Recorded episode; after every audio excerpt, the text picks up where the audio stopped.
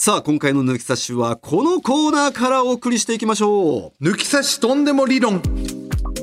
あなたが事実だと確証は全くないけど、かたくなに信じている独自すぎる怪しい理論を紹介しているコーナーです。こちらはあくまで個人の思い込みや妄想などが生んだ理論なので、科学的根拠などのエビデンスは一切ないのであしからず。このコーナーでは毎回印象に残ったメールを送ってくれた人にサイン入り番組ステッカーとスポンサーの株式会社ウルトラチャンスさんからご提供いただいたガット社のワインかホホバオイルをプレゼントしております。早速紹介していきましょう。まずは大分県からペンネームかりんと今回私が提案したいとんでも理論は奥さんと同棲する前にできちゃった結婚した人ほど家庭的です。ほう。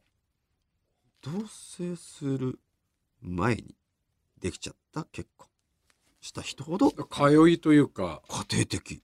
へえ。ほそんな人ほどすぐ離婚するとかじゃなくてう、うん、家庭的なんだ。私も含め奥さんと同棲する前にできちゃった結婚した人は奥さんと一緒に生活を始めた時奥さんはすでに妊婦なのでかなり気を使った状態で生活が開始したはずです、うん。そんな状況で家のことを気にせず自由に趣味に出歩いたり飲みに出歩いたりできる人はなかなかいないと思います。そのため子供が生まれある程度ある程度成長しても生活の開始が家庭的な状態なので家のことを気にせずに遊びに出歩く人は少ないです。その点奥さんが妊娠する前から同棲していた人はそこまで気を使わなくてもいい状態で生活がスタートしているので自由に出歩くことが当たり前になっています。その状態の中で奥さんが妊娠するのでそのまま自由に遊びに出かける人が多い気がします。そのため後輩には結婚しても遊びたかったらできちゃっただけには気をつけろと言って聞かせてます。なるほどね。これどうです？これはそのうん。奥さんと通いでできちゃったっうん。ていう、その理論はよくわかんないです。通い？通いというか同同棲棲してないでできちゃった。っうん。ていうのはまああんまよくわかんないですけど俺は、うんうんそのうんうんできる前に同棲してうん。できちゃった結婚したっていううんうん。のがあるでしょ？その後者の方。そのペパターンはあるよねよく。そのパターン私ですねあー同棲してて、はいできちゃってできちゃって一度怖くなって公園に逃げたんですよね。逃げて。でえーまあまあ嫁さんにはえー結婚しようぜって言って。そうだそすぐにねできちゃったんと思うんだけどって言った瞬「間おおよかった。お結婚しようぜ。しようぜってかっこいいってななってから」はい。怖くなって逃げたんだ怖くなってでその私はやっぱりうんうん。あの身重の奥さんをうん。あんまりこういたわらずに 飲み歩いそのあんてまりそうか。かえ生活のそのリズムは変えなかったと。身重になったことによってちょっと歩み寄ったかといえばそこまでは歩み寄らなかったと。はい。うん。遊び回ってましたね。はい。あだから。ーまあ言うてもぼ俺も別に酒とかはねそもそも俺は飲み歩いてしないから。うん。うんあれだけどまあ確かに麻雀だゴルフだっていうのはそこまでペースを変えなかったかもね。ゴルフやってたかあの時。うんゴルフはまだ始めてなかったかな。てないね。うん。ただ麻雀と浮気だよね。いい。ううんそうか、浮気をやめてからゴルフが増えた。いや、何言ってんの。ん。うんなるほどね。だからまあ一概にこれがどうかっては言えないけどその同棲しててできちゃったっていうことに関しては当たってるかもしれない。なるほどね。うん。で、同棲する前にできちゃった結婚した人ほど家庭的っていうけど、同棲する前、だから同棲を経験してないでできちゃったパターンなわけじゃん、うん、それで結婚するパターンでしょ？だから初めて同棲するわけじゃん？そうだね。そこでいろいろ嫌なところを見るパターンもあるわけ。んあるそっちの方が多いと思うよ。そこで嫌になるってパターンも往々にしてあるわけで。逆に俺そっちの方が多いかもしれない。だよね、うんそのパターンなのかなと思ったら家庭的ってきたから、うん。えっ？てなったんですよ。でも読んでったらあそういう理論かとなるほどねってでこの方はそうだったんだもんね、うんでこの方には当てはまるけどこれ人によりますよ、うん大体だってさ、うん。一緒に暮らしてみて嫌なとこ見えるパターン多いもんね。多いし最初から我慢しないやつはしないし。うん。うん。そうだね。そうなんですよ。だからうん。これはどうなんだろうって思っちゃったかな。うん。でもかりんとうはすごいいい男性だってことは分かりました。さあペンネーム茶柱忍。僕のとんでも理論はオナニーで好きな体位が分かるです。興味深いオナニーっていうのは女性の？僕だからこれ男性じゃない。おー。うん。あ男性の？マスターベーションオナニーで、その男性のじゅその人の好きな体位が分かる。はいはい。10代の頃のオナニーは好奇心からいろいろな体勢にチャレンジしますと。10代は？うん。うん。しかし20代半ばを過ぎるとある程度しこり方が、えー固定されてくると思いますと。うん僕はフィニッシュを仰向けで迎えることが圧倒的に多いです。藤田タイプですね。うん。つまり女性が上に乗る騎乗位が一番好きな体位です。そうなんですか？違います。あら 残念、えー既婚男性で最も多いオナニースタイルのトイレで座りながらの方は僕ですね、バックもしくは正常位を好みます。おー正常位好きですね床に激しく打ちつける床に押される 床にって言うんだあれ、もう中か。えー、される方はネバック。うん。うん。このように僕はオナニーの体制がセックスにつながっていると思ってます。これに関してはちょっと反論異論がありますね。ありますか？はい。うん。全く別物だと考えているんでうん。オナニーとセックスは。ああ。はいでも、仰向けで迎えるのが好きなことは事実でしょ？仰向けで迎えるっていうのオナニーに関してうん好きなのというか、座ってやるよりは仰向けでフィニッシュしたいんでしょ？ホテルとかでだ座ってやる時とかわざわざトイレ行きますホテルとかでもえっ、とほト、トイレ行かないね。あのー、ホテルにデスク。デスクに座ってデスクの椅子。椅子でうん。ケツむき出してケツむき出しで。申し訳ないけど。そういうとこじゃないから。あのデスクは。お。何が正解なんだって、ちょっとベッドはなんか、ふかふかすぎるんですよ、俺。沈み込みたくないんですよ。なんで沈み込む必要なんですか？え？腰振ってんすか？オナニーで。ちょちょちょ、座るとし、腰、あ座るからね。座ると沈いやいやみ込む。ベッドで寝るんすよ。あー。はい。俺はベッ俺はだから座るから。なるほどね。そうそう沈み込みがあるあるよね硬いところで行きたい。う。んうんうん。でうん。あのなんで寝ば寝寝ながらうん。仰向けスタイルになったかというと、てかそれは10代の時からの礎だと思うんですよ。10代で初めてやってうん。寝てオナニーするのがうん。気持ちいいっていうのを感じたからうん。そのままを引きずってるだけだだけどと思う別に座ってやったりもしたでしょ？したよ、10代の頃、うん。でも寝た方が気持ちいいなってなったんでしょ、なったね。ってことは寝てフィニッシュしたい人なんですよだから騎乗位で迎えたいんじゃないのっていうこの理論は俺は正しいと思う。た、えーまあだからここは分かんない、うん。AV の見過ぎなのかもしれない。最後は正常位で迎えるじゃないですか、男優さん全員。ほぼ。大体そ大体の流れが正常位でちょっと始まり、ううん。えーバック行って騎乗位行って、でうん。そそろそろフィニッシュだよっていう時、まあ、その間いろいろ試して、最後は正常位でいくじゃないですか。うん。そこまで俺早送りするもん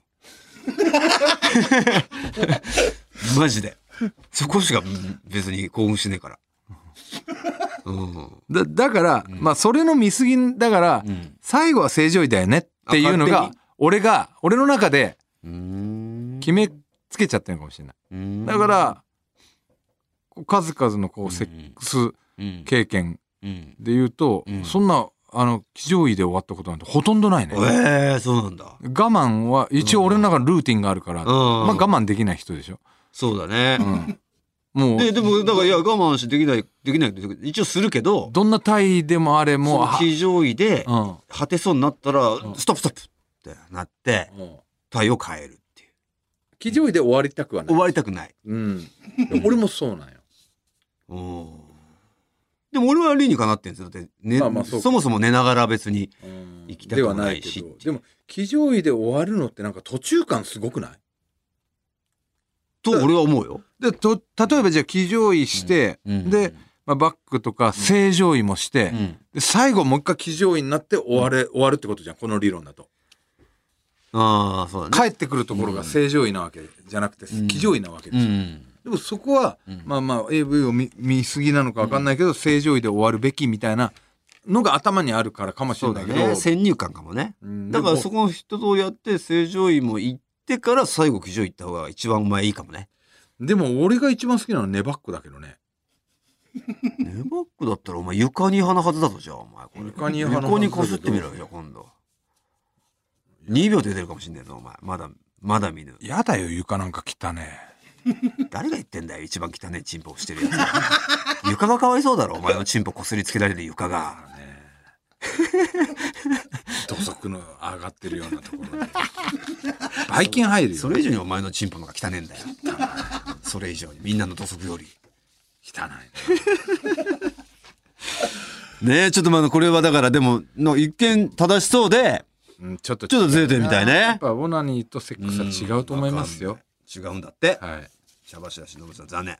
あ以上時間が来てしまったということですよ、今回のナンバーワン理論に2通しか読めませんでしたがこのできちゃった結婚した人ほど家庭的とオナニーで好きな体が分かる。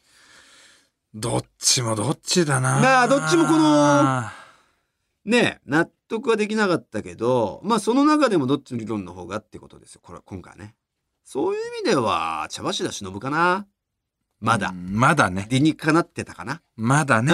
うん。うん。オナニーで好きなタイがわかると書いてくれた今回は茶柱しのぶに決定おめでとうございます。ワインかホホバオイルプレゼントします。ということで、えーあなたがね事実かどうか定かではないけどなんとなく信じているとんでもねえ理論や都市伝説。待ってます。はい。アドレスお願いします、はい TT アットマークオールナイトニッポンドットコム TT アットマークオールナイトニッポンドットコムです。メールは件名にとんでもと書いて送ってください。待ってます。はい